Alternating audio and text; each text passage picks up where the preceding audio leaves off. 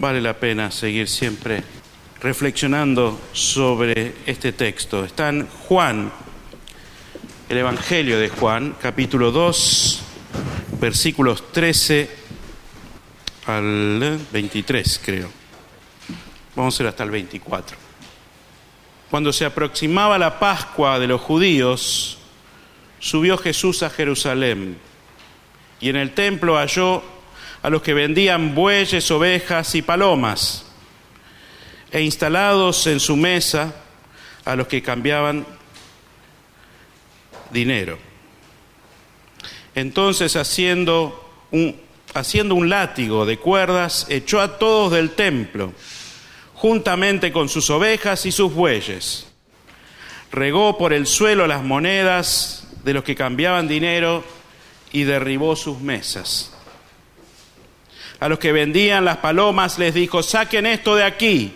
¿Cómo se atreven a convertir la casa de mi padre en un mercado? Sus discípulos se acordaron de que está escrito, el celo por tu casa me consumirá. Entonces los judíos reaccionaron preguntándole, ¿qué señal puedes mostrarnos para actuar de esta manera? Destruyan este templo, respondió Jesús, y lo levantaré de nuevo en tres días. Tardaron 46 años en construir este templo y tú vas a levantarlo en tres días. Pero el templo a que se refería era su propio cuerpo. Así pues, cuando se levantó de entre los muertos, sus discípulos se acordaron de lo que le había dicho y creyeron en la escritura y en las palabras de Jesús. Mientras estaba en Jerusalén durante la fiesta de Pascua, muchos creyentes, perdón, muchos creyeron en su nombre al ver las señales que hacía. En cambio, Jesús no les creía porque los conocía a todos no necesitaba que nadie les informara nada acerca de los demás, pues él conocía el interior del ser humano.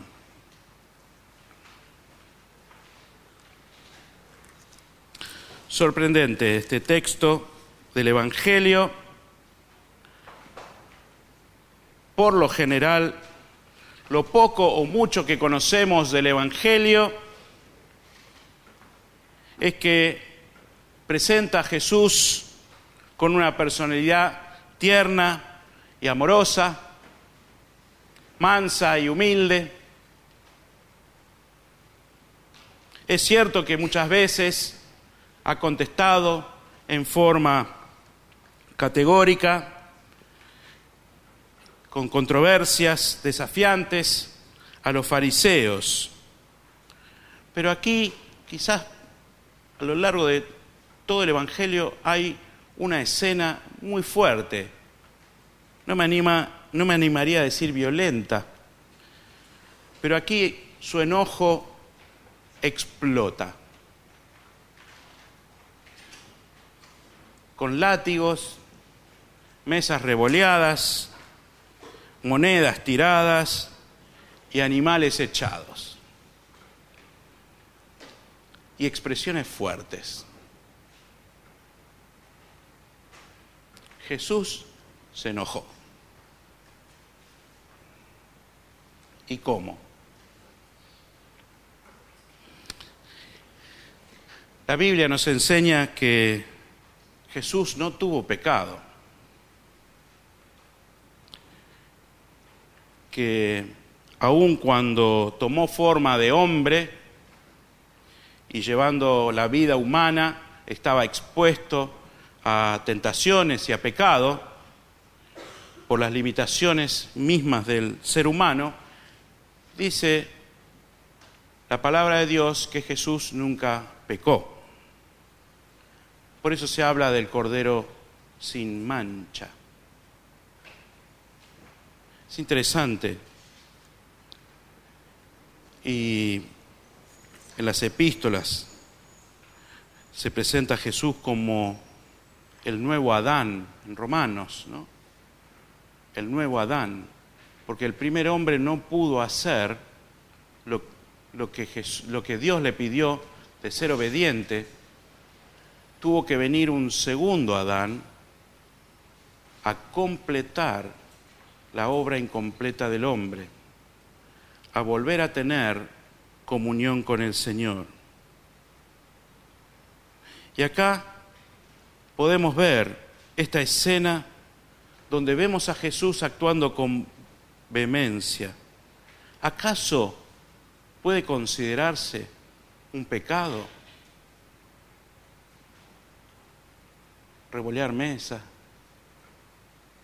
echar a la gente, decir ladrones a la gente? Ya veo que aquí los que son este, abogados o estudiantes de leyes pueden decir, uy, le vamos a hacer una querella porque me dijo ladrón. O otro le puede hacer una denuncia por maltrato de animales, porque están todos tan sensibles con este tema, ¿no?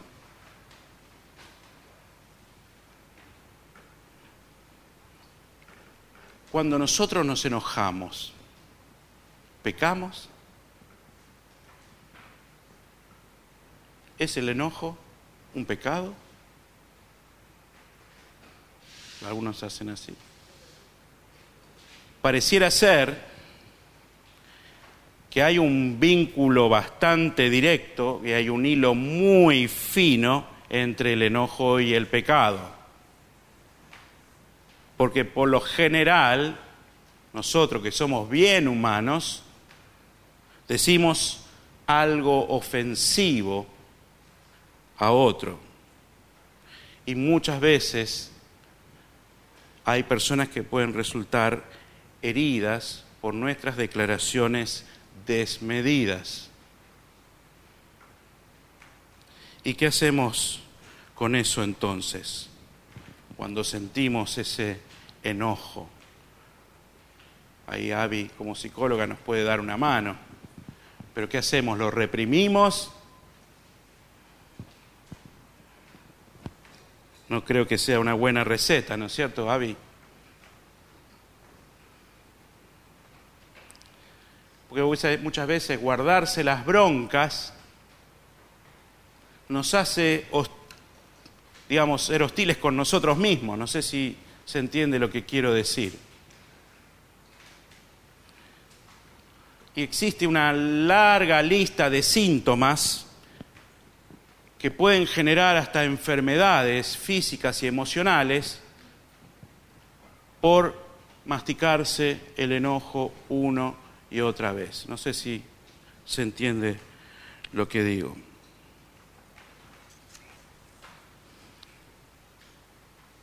Hay veces que Jesús optó por poner la segunda mejilla y esa es una opción también. Cuando la gente lo ataca, él dice, yo tengo otra mejilla. Podés seguir atacando. Es una forma muy valiente de enfrentar el enojo, poner la otra mejilla, pidiendo al Señor que sane ese enojo contenido pidiendo al Señor que, eh, sane esas heridas internas que provoca el enojo.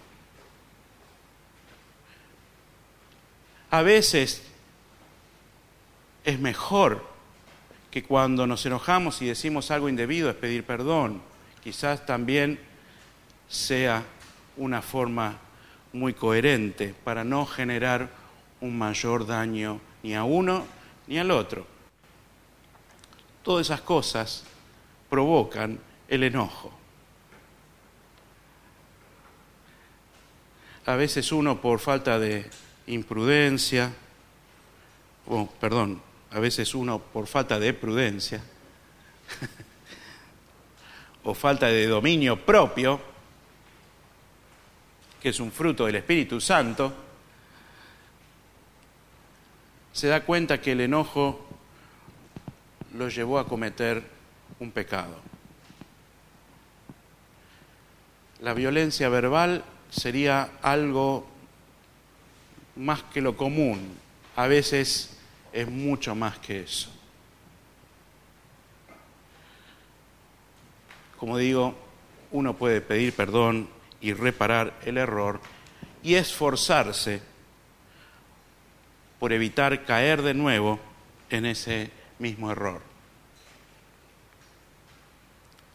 Pero creo que a esta altura podemos decir que el enojo no es pecado.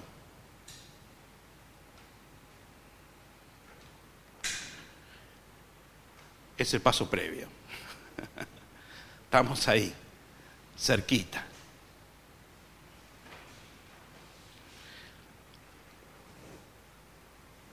La palabra de Dios dice, el mismo Pablo lo dice, cuando se enojen, no pequen. Así que es una exhortación para cada uno de nosotros y para mí. Jesús no tuvo pecado, pero se enojó y revolvió todo en el templo. Pero ¿saben qué? Lo que le causó enojo fue el pecado mismo. Jesús se enojó por el pecado de los hombres.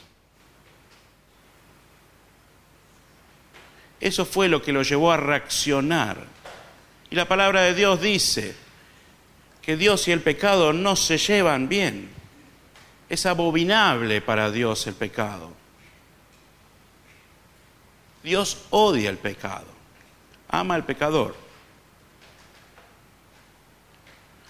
Pero la reacción desmedida de Jesús fue a causa del pecado, de aquellos que habían convertido la casa de oración en una casa de cambio. Si bien lo que resalta este texto es el tema del enojo y vale la pena trabajarlo personalmente, por eso lo desarrollo un poco, pero en realidad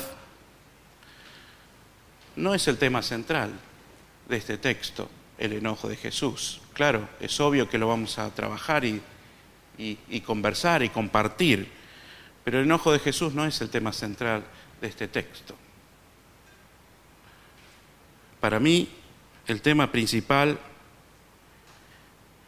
es que esta escena de Jesús está anticipando una nueva era. Está anticipando una nueva iglesia. Una forma diferente de ver la casa de oración. Ya no con leyes a cumplir, ya no con estatutos y un montón de cosas que tenían los fariseos, sino una nueva vida. Por eso habla de los tres días. En tres días va a haber algo nuevo. La primera pregunta que me surge es bastante dolorosa para los que somos miembros de iglesia hace varios años, que no sé si aprendimos mucho acerca de este texto. Yo me pregunto, ¿a cuántas iglesias debería Jesús visitar hoy con el látigo para derribar ese espíritu de lucro que existe en muchas iglesias.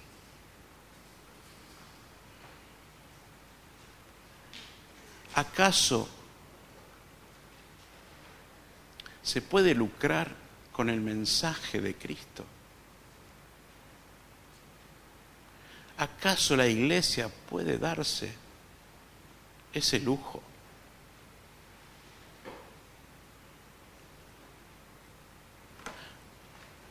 Aquí lo hicieron y parece que no entendimos muy bien porque después de dos mil años la iglesia cayó en el mismo error. Convertí la iglesia en una casa de cambio. Claro que predica la salvación, claro que predica un montón de cosas que están en la palabra de Dios, pero también hay un riesgo muy grande cuando la prosperidad es parte del paquete de salvación.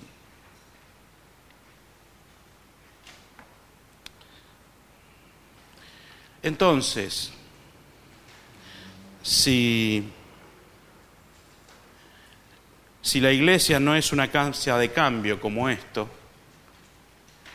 y Jesús viene a replantear una nueva era y una nueva iglesia, y aun cuando todavía convivimos con muchas iglesias donde la prosperidad es un tema significativo, mi pregunta es, o mi segunda pregunta es, ¿cuál es la verdadera riqueza de la iglesia?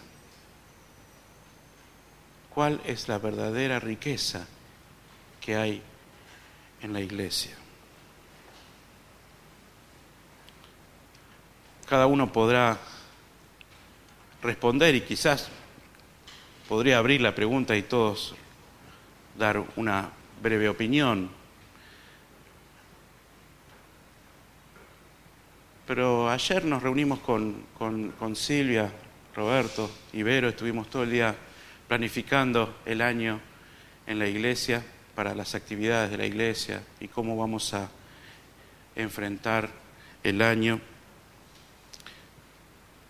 Silvia compartió una breve palabra introductoria para inspirarnos a, trabajar juntos y ella compartió que si la presencia del Señor resucitado no modifica nuestras vidas, entonces estamos reuniéndonos en vano. Y yo creo que esa es la verdadera riqueza de la iglesia. No nosotros, el Señor resucitado en medio nuestro. Y cuando creemos en eso, y cuando declaramos esto, allí está la verdadera riqueza de la iglesia. Que el Señor vive en nuestras vidas, que hemos abierto nuestros corazones para que viva, transforme